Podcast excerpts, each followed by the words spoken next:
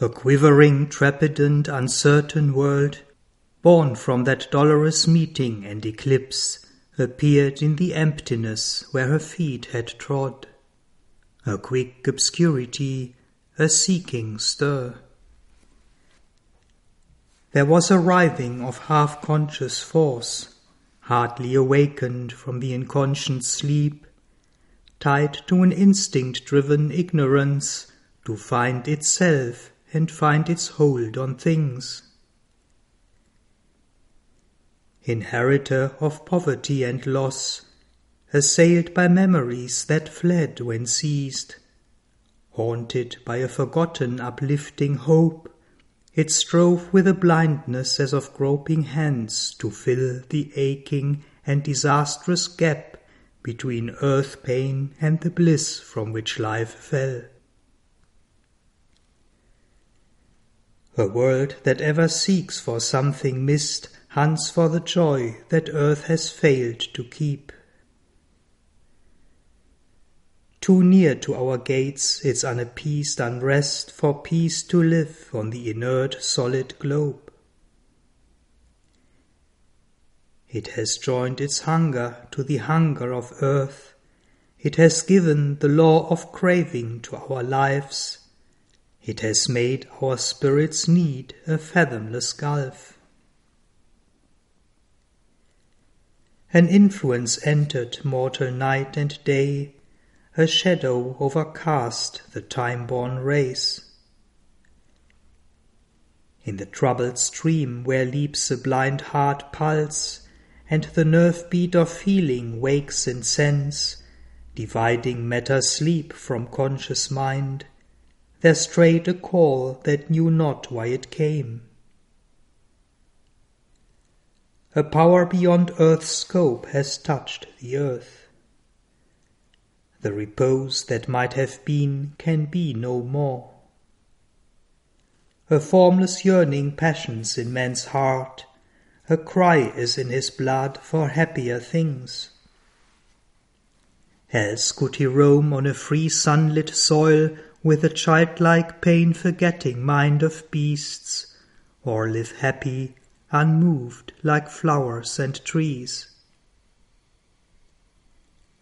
The might that came upon the earth to bless has stayed on earth to suffer and aspire. The infant laugh that rang through time is hushed. Man's natural joy of life is overcast, and sorrow is his nurse of destiny. The animal's thoughtless joy is left behind. Care and reflection burden his daily walk. He has risen to greatness and to discontent, he is awake of the invisible. Insatiate seeker, he has all to learn. He has exhausted now life's surface acts, his being's hidden realms remain to explore. He becomes a mind, he becomes a spirit and self. In his fragile tenement he grows nature's lord. In him matter wakes from its long obscure trance. In him earth feels the Godhead drawing near. An eyeless power that sees no more its aim, a restless hungry energy of will life cast her seed in the body's indolent mould. It woke from happy torpor a blind force, compelling it to sense and seek and feel. In the enormous labor of the void, perturbing with her dreams the vast routine and dead roll of a slumbering universe, the mighty prisoner struggled for release. Her life with her yearning woke the inert cell.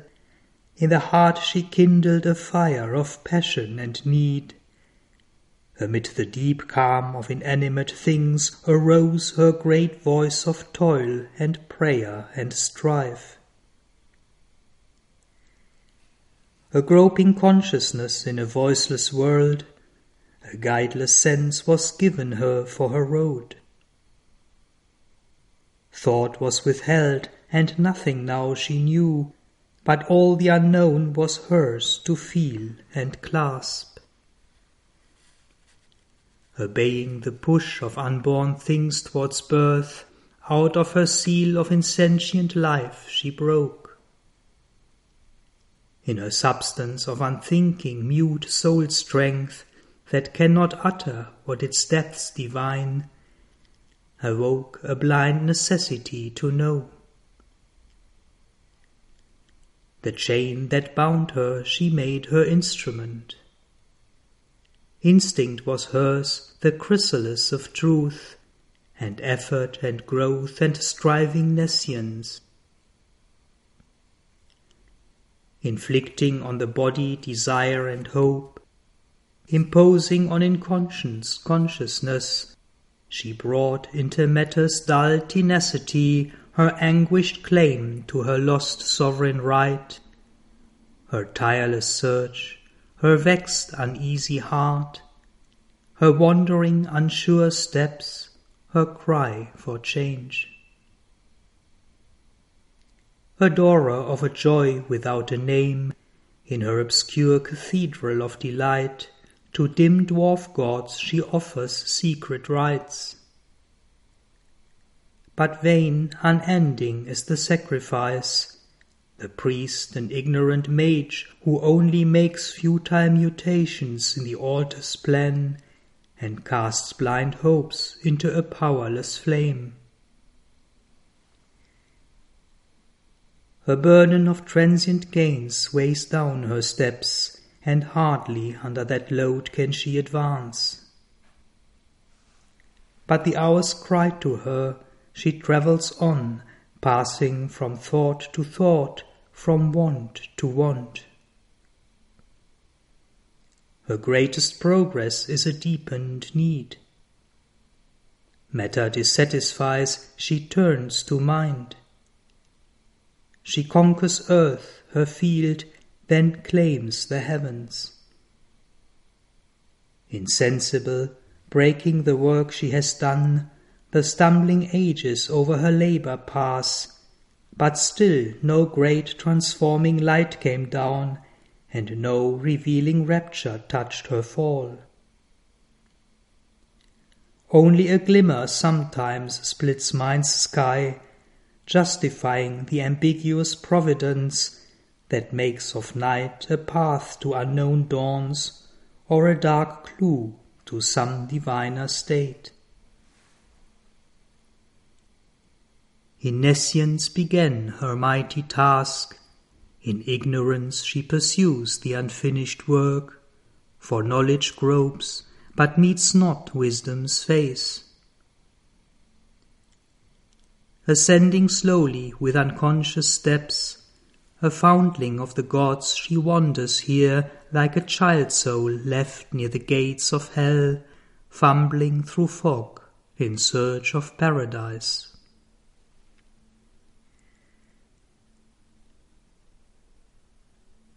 In this slow ascension he must follow her pace even from her faint and dim subconscious start.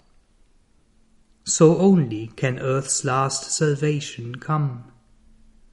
For so only could he know the obscure cause of all that holds us back and baffles God in the jail delivery of the imprisoned soul. Along swift paths of fall through dangerous gates he chanced into a grey obscurity, teeming with instincts from the mindless gulfs that pushed to wear a form and win a place. Life here was intimate with death and night, and ate death's food that she might breathe a while. She was their inmate and adopted waif accepting subconscience, in dumb darkness reign a sojourner, she hoped not any more. There, far away from truth and luminous thought, he saw the original seed, the separate birth of the dethroned, deformed, and suffering power. An unhappy face of falsity made true, a contradiction of our divine birth, indifferent to beauty and to light, parading she flaunted her animal disgrace, unhelped by camouflage, brutal and bare, an authentic image recognized and signed of her outcast force exiled from heaven and hope. Fallen, glorying in the vileness of her state, the grovel of a strength once half divine, the graceless squalor of her beast desires, the staring visage of her ignorance, the naked body of her poverty. Here first she crawled out from her cabin of mud, where she had lain inconscient, rigid, mute. Its narrowness and torpor held her still. A darkness clung to her, uneffaced by light. There neared no touch redeeming from above. The upward look was alien to her sight, forgotten the fearless godhead of her walk. Renounced was the glory and felicity, the adventure in the dangerous fields of time. Hardly she availed, wallowing, to bear and live. A wide unquiet mist of seeking space, a rayless region swallowed in vague swathes that seemed, unnamed, unbodied, and unhoused, a swaddled, visionless, and formless mind asked for a body to translate its soul. Its prayer denied, it fumbled after thought. As yet not powered to think, hardly to live, it opened into a weird and pygmy world where this unhappy magic had its source. On dim confines where life and matter meet, he wandered among things half seen, half guessed, pursued by ungrasped beginnings and lost ends. There life was born but died before it could live. There was no solid ground, no constant drift. Only some flame of mindless will had power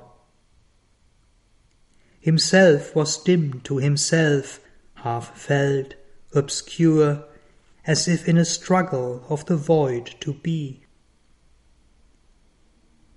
In strange domains where all was living sense, but mastering thought was not, nor cause nor rule, only a crude child heart cried for toys of bliss.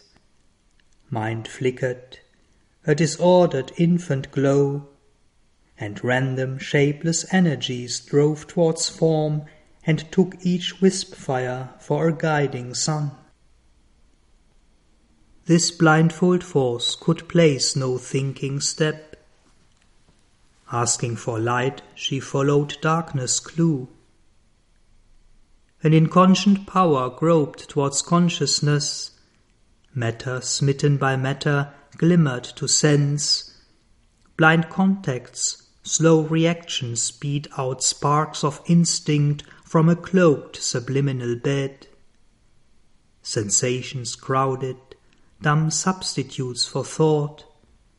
Perception answered nature's wakening blows, but still was a mechanical response, a jerk, a leap, a start in nature's dream and rude, unchastened impulses jostling ran, heedless of every motion but their own, and, darkling, clashed with darker than themselves, free in a world of settled anarchy.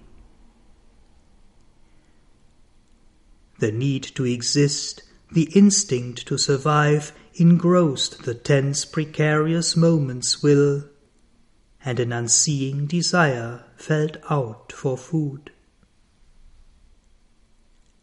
The gusts of nature were the only law. Force wrestled with force, but no result remained. Only were achieved a nescient grasp and drive, and feelings and instincts knowing not their source. Sense pleasures and sense pangs soon caught, soon lost, and the brute motion of unthinking lives. It was a vain, unnecessary world, whose will to be brought poor and sad results, and meaningless suffering, and a grey unease.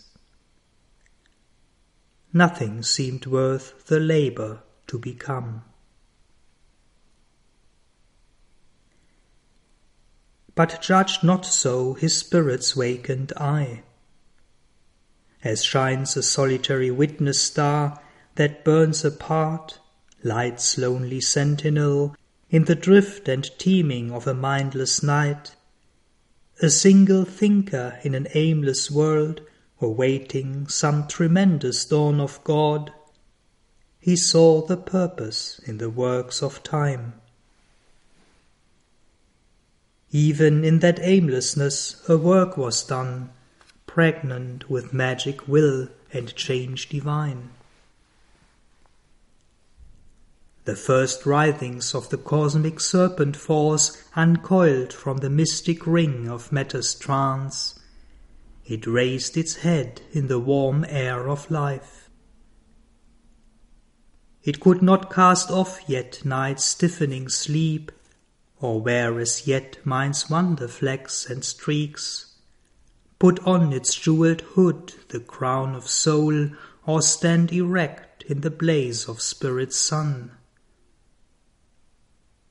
As yet were only seen foulness and force, the secret crawl of consciousness to light through a fertile slime of lust and battening sense, Beneath the body's crust of thickened self, a tardy, fervent working in the dark.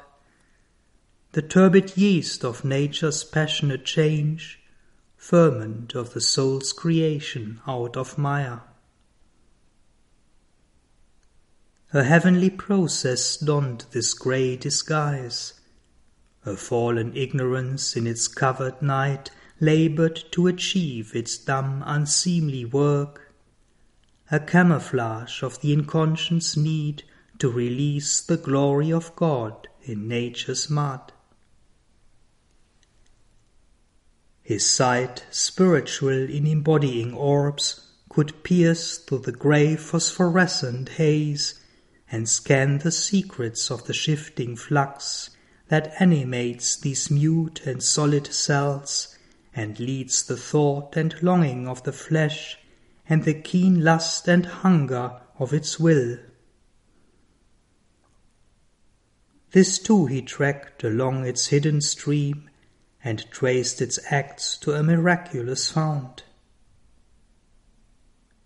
A mystic presence none can probe nor rule, creator of this game of ray and shade in this sweet and bitter paradoxical life, asks from the body the soul's intimacies, and by the swift vibration of a nerve links its mechanic throbs to light and love. It summons the spirit's sleeping memories up from subconscious depths beneath time's foam. Oblivious of their flame of happy truth, arriving with heavy eyes that hardly see they come disguised as feelings and desires, like weeds upon the surface float a while, and rise and sink on a somnambulist tide.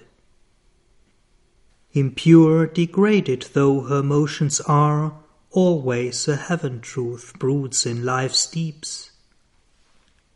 In her obscurest members burns that fire a touch of God's rapture in creation's acts, a lost remembrance of felicity lurks still in the dumb roots of death and birth. The world's senseless beauty mirrors God's delight. That rapture smile is secret everywhere. It flows in the wind's breath, in the tree's sap, its hued magnificence blooms in leaves and flowers. When life broke through its half drowse in the plant that feels and suffers but cannot move or cry, in beast and in winged bird and thinking man it made of the heart's rhythm its music's beat. It forced the unconscious tissues to awake and ask for happiness and earn the pang and thrill with pleasure and laughter of brief delight, and quiver with pain and crave for ecstasy. Imperative, voiceless, ill understood, too far from light, too close to being's core, born strangely in time from the eternal bliss, it presses on heart's core and vibrant nerve. Its sharp self-seeking tears our consciousness. Our pain and pleasure have that sting for cause. Instinct with it, but blind to its true joy, the soul's desire leaps out towards passing things. All nature's longing drive none can resist, comes surging through the blood and quickened sense. An ecstasy of the infinite is her cause. It turns in us to finite loves and lusts, the will to conquer and have, to seize and keep, to enlarge life's room and scope and pleasure's range, to battle and overcome and make one's own, the hope to mix one's joy with others' joy, a yearning to possess and be possessed, to enjoy and be enjoyed, to feel, to live. Here was its early brief attempt to be, its rapid end of momentary delight, whose stamp of failure haunts all ignorant life. Inflicting still its habit on the cells, the phantom of a dark and evil start ghost-like pursues all that we dream and do. although on earth are firm established lives, a working of habit or a sense of law, a steady repetition in the flux, yet are its roots of will ever the same. These passions are the stuff of which we are made. This was the first cry of the awaking world. It clings around us still and clamps the God. Even when reason is born and soul takes form, in beast and reptile and in thinking man it lasts and is the fount of all their life. This too was needed that breath and living might be. The spirit in a finite ignorant world must rescue so its prisoned consciousness, forced out in little jets at quivering points from the inconscience sealed infinitude. Then slowly it gathers mass, looks up at light. This nature lives tied to her origin, a clutch of nether force is on her still. Out of unconscious depths her instincts leap. A neighbor is her life to insentient naught. Under this law an ignorant world was made. In the enigma of the darkened vasts, in the passion and self-loss of the infinite, when all was plunged in the negating void, non-being's night could never have been saved if being had not plunged into the dark, carrying with it its triple mystic cross. Invoking in world time the timeless truth, bliss changed to sorrow, knowledge made ignorant, God's force turned into a child's helplessness can bring down heaven by their sacrifice. A contradiction founds the base of life. The eternal, the divine reality has faced itself with its own contraries. Being became the void, and conscious force nescience and walk of a blind energy, and ecstasy took the figure of world pain. In a mysterious dispensation's law, a wisdom that prepares its far off ends planned so to start a slow aeonic game. A blindfold search and wrestle and fumbling clasp of a half seen nature and a hidden soul. A game of hide and seek in twilit rooms. A play of love and hate and fear and hope continues in the nursery of mind its hard and heavy romp of self-born twins. At last the struggling energy can emerge and meet the voiceless being in wider fields. Then can they see and speak, and, breast to breast, in a larger consciousness, a clearer light, the two embrace and strive, and each know each, regarding closer now the playmate's face.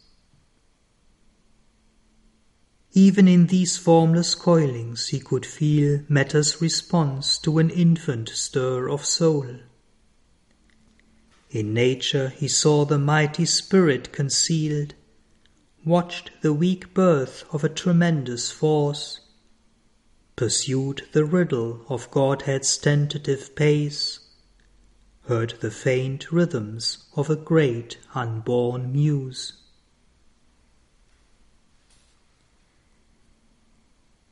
Then came a fierier breath of waking life, and there arose from the dim gulf of things the strange creations of a thinking sense, existences half real and half dream.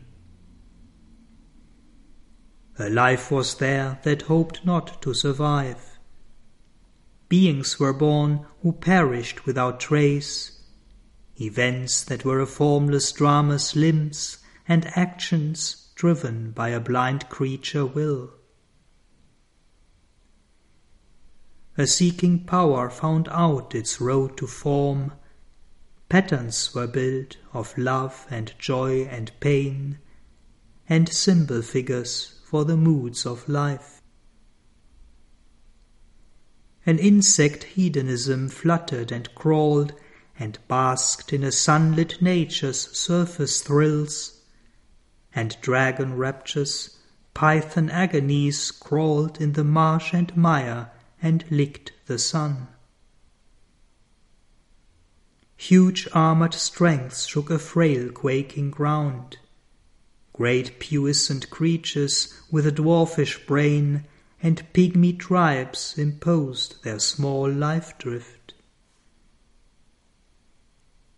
In a dwarf model of humanity, nature now launched the extreme experience and master point of her design's caprice. Luminous result of her half-conscious climb on rungs twixt her sublimities and grotesques, to massive from infinitesimal shapes, to a subtle balancing of body and soul, to an order of intelligent littleness. Around him, in the moment beats of time, the kingdom of the animal self arose, where deed is all and mind is still half born, and the heart obeys a dumb, unseen control. The force that works by the light of ignorance her animal experiment began, crowding with conscious creatures her world's scheme. But to the outward only were they alive. Only they replied to touches and surfaces and to the prick of need that drove their lives. A body that knew not its own soul within, there lived and longed, had wrath and joy and grief. A mind was there that met the objective world as if a stranger or enemy at its door. Its thoughts were kneaded by the shocks of sense. It captured not the spirit in the form, it entered not the heart of what it saw. It looked not for the power behind the act, it studied not the hidden motive in things, nor strove to find the meaning of it all. Beings were there who wore a human form. Absorbed they lived in the passion of the scene, but knew not who they were or why they lived. Content to breathe, to feel, to sense, to act, life had for them no aim save nature's joy and the stimulus and delight of outer things. Identified with the spirit's outward shell, they worked for the body's wants, they craved no more. The veiled spectator, watching from their depths, fixed not its inward eye upon himself, nor turned to find the author of the plot. He saw the drama only and the stage. There was no brooding stress of deeper sense. The burden of reflection was not borne. Mind looked on nature with unknowing eyes, adored her boons, and feared her monstrous strokes. It pondered not on the magic of her laws, it thirsted not for the secret wells of truth, but made a register of crowding facts and strung sensations on a vivid thread. It hunted and it fled and sniffed the winds, or slothed inert in sunshine and soft air. It sought the engrossing contacts of the world, but only to feed the surface sense with bliss. These felt life's quiver in the outward touch. They could not feel behind the touch the soul. To guard their form of self from nature's harm, to enjoy and to survive was all their care. The narrow horizon of their days was filled with things and creatures that could help and hurt. The world's values hung upon their little self. Isolated, cramped in the vast unknown, to save their small lives from surrounding death, they made a tiny circle of defense against the siege of the huge universe. They preyed upon the world and were its prey, but never dreamed to conquer and be free. Obeying the world's power's hints and firm taboos, a scanty part they drew from her rich store. There was no conscious code and no life plan. The patterns of thinking of a little group fixed a traditional behavior's law.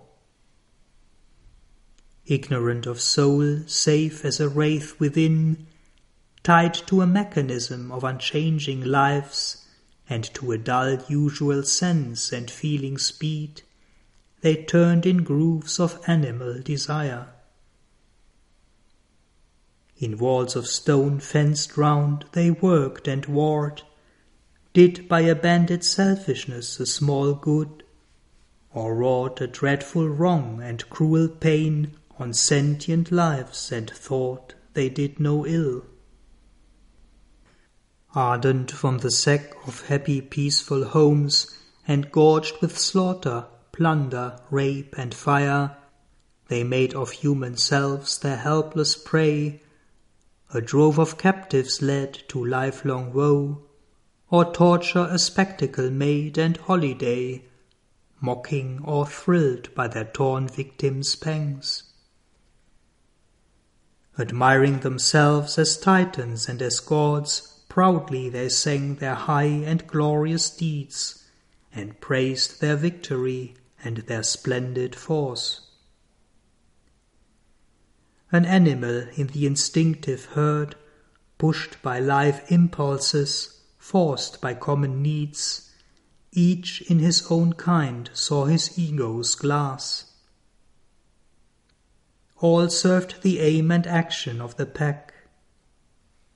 Those like himself, by blood or custom kin, to him were parts of his life, his adjunct selves, his personal nebulous constituent stars, satellite companions of his solar eye.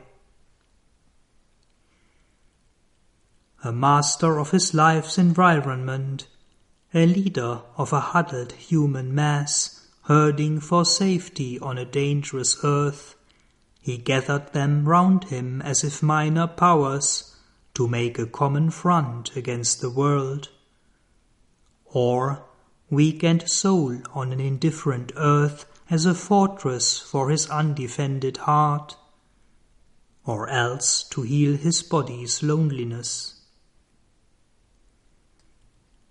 In others than his kind he sensed a foe, an alien unlike force to shun and fear, a stranger and adversary to hate and slay.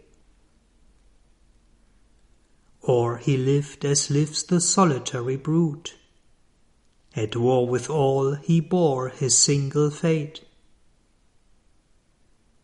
Absorbed in the present act, the fleeting days, none thought to look beyond the hour's gains or dreamed to make this earth a fairer world, or felt some touch divine surprise his heart. The gladness that the fugitive moment gave, the desire grasped, the bliss the experience won, movement and speed and strength were joy enough, and bodily longings shared, and quarrel and play, and tears and laughter, and the need called love. In war and clasp these life ones joined the all life, wrestlings of a divided unity, inflicting mutual grief and happiness in ignorance of the self forever one. Arming its creatures with delight and hope, a half-awakened nescience struggled there to know by sight and touch the outside of things. Instinct was formed. In memory's crowded sleep the past lived on as in a bottomless sea. Inverting into half-thought the quickened sense, she felt around for truth with fumbling hands, clutched to her the little she could reach and seize, and put aside in her subconscient cave. So must the dim being grow in light and force, and rise to his higher destiny at last. Look up to God and round at the universe, and learn by failure and progress by fall and battle with environment and doom, by suffering discover his deep soul, and by possession grow to his own vasts. Halfway she stopped and found her path no more. Still nothing was achieved but to begin, yet finished seemed the circle of her force. Only she had beaten out sparks of ignorance. Only the life could think and not the mind. Only the sense could feel and not the soul. Only was lit some heat of the flame of life, some joy to be, some rapturous leaps of sense. All was an impetus of half conscious force a spirit sprawling, drowned in dense life foam, a vague self grasping at the shape of things. Behind all moved, seeking for vessels to hold the first raw vintage of the grapes of God. On earth's martyr spilth of the supernal bliss, intoxicating the stupefied soul and mind a heady wine of rapture dark and crude. Dim, uncast yet into spiritual form, obscure inhabitant of the world's blind core, an unborn Godhead's will, a mute desire.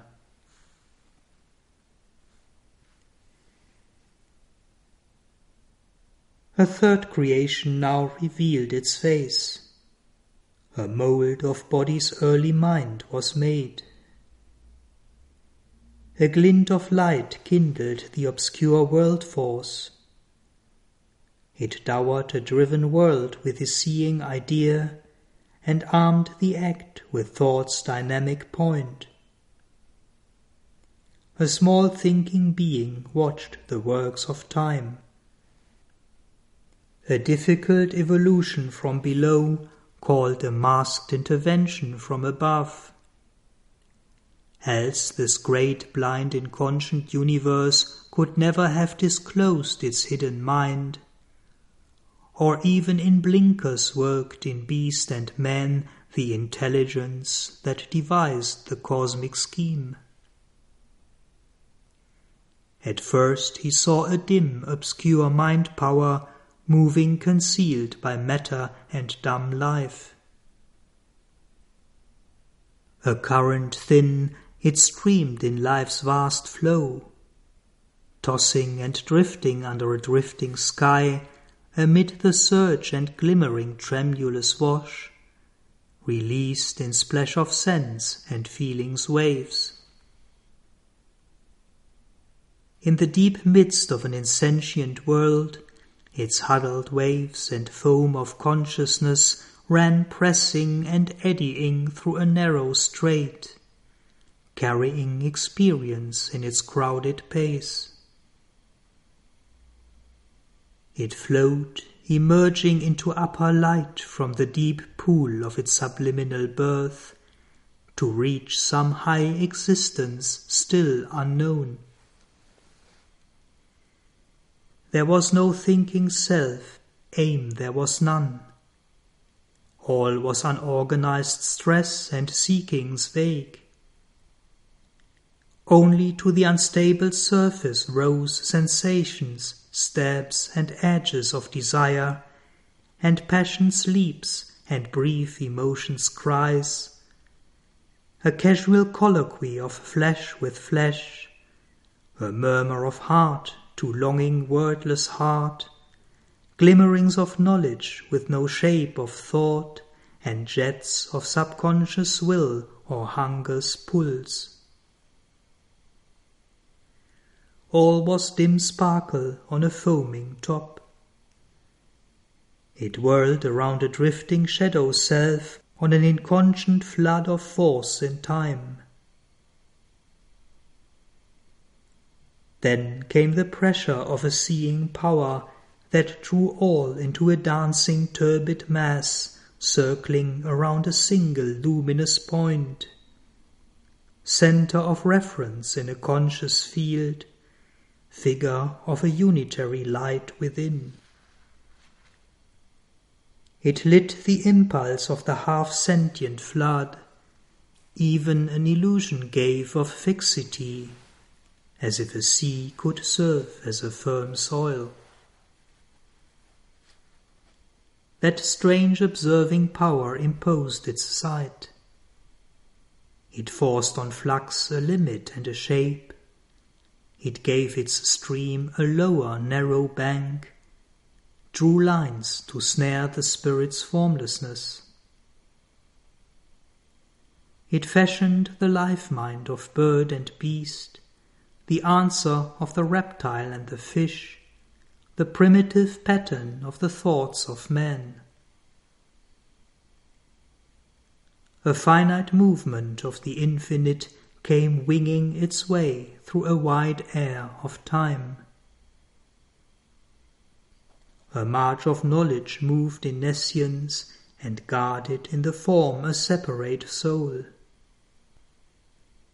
Its right to be immortal it reserved, but built a wall against the siege of death, and threw a hook to clutch eternity.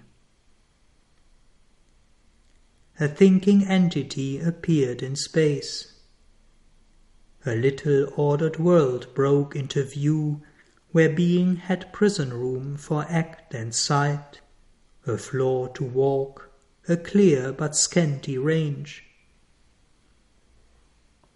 An instrument personality was born, and a restricted, clamped intelligence consented to confine in narrow bounds its seeking. It tied the thought to visible things, prohibiting the adventure of the unseen and the soul's tread through unknown infinities.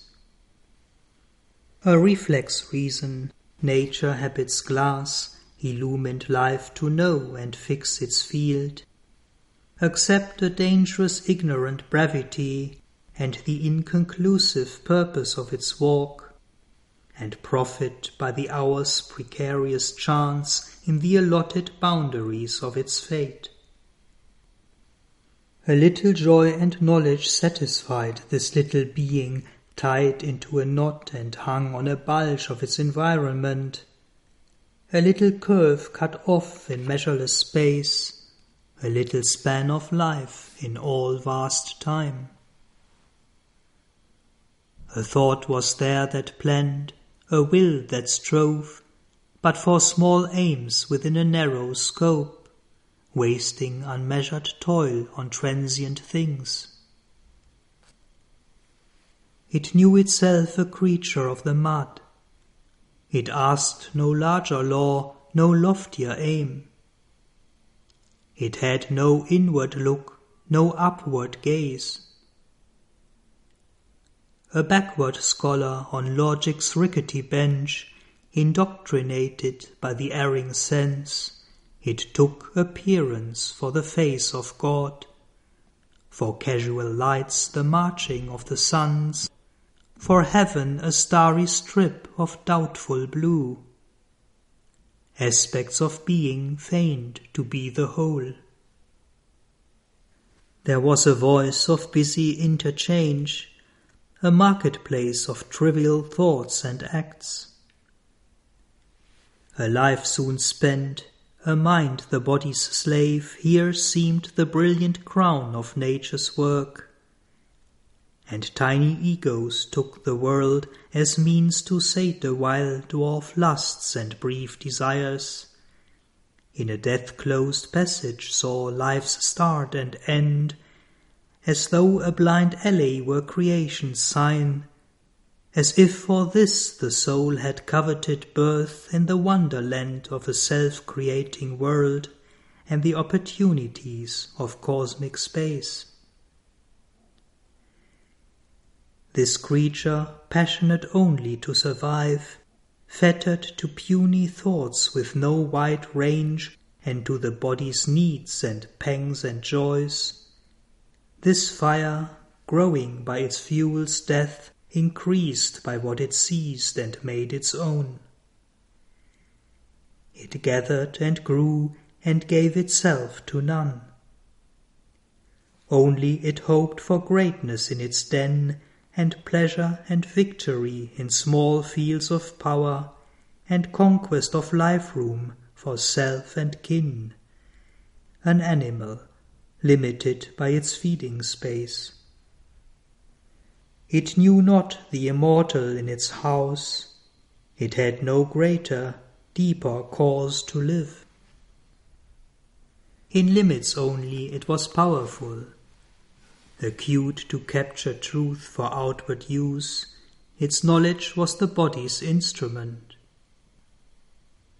Absorbed in the little works of its prison house, it turned around the same unchanging points in the same circle of interest and desire, but thought itself the master of its jail. Although for action, not for wisdom made, thought was its apex, or its gutter's rim. It saw an image of the external world, and saw its surface self, but knew no more. Out of a slow, confused, embroiled self-search, mind grew to a clarity cut out, precise, a gleam enclosed in a stone ignorance. In this bound thinking's narrow leadership, tied to the soil, inspired by common things, attached to a confined familiar world, amid the multitude of her motived plots, her changing actors and her million masks, life was a play monotonously the same. There were no vast perspectives of the spirit, no swift invasions of unknown delight, no golden distances of wide release. This petty state resembled our human days, but fixed to eternity of changeless type, a moment's movement doomed to last through time.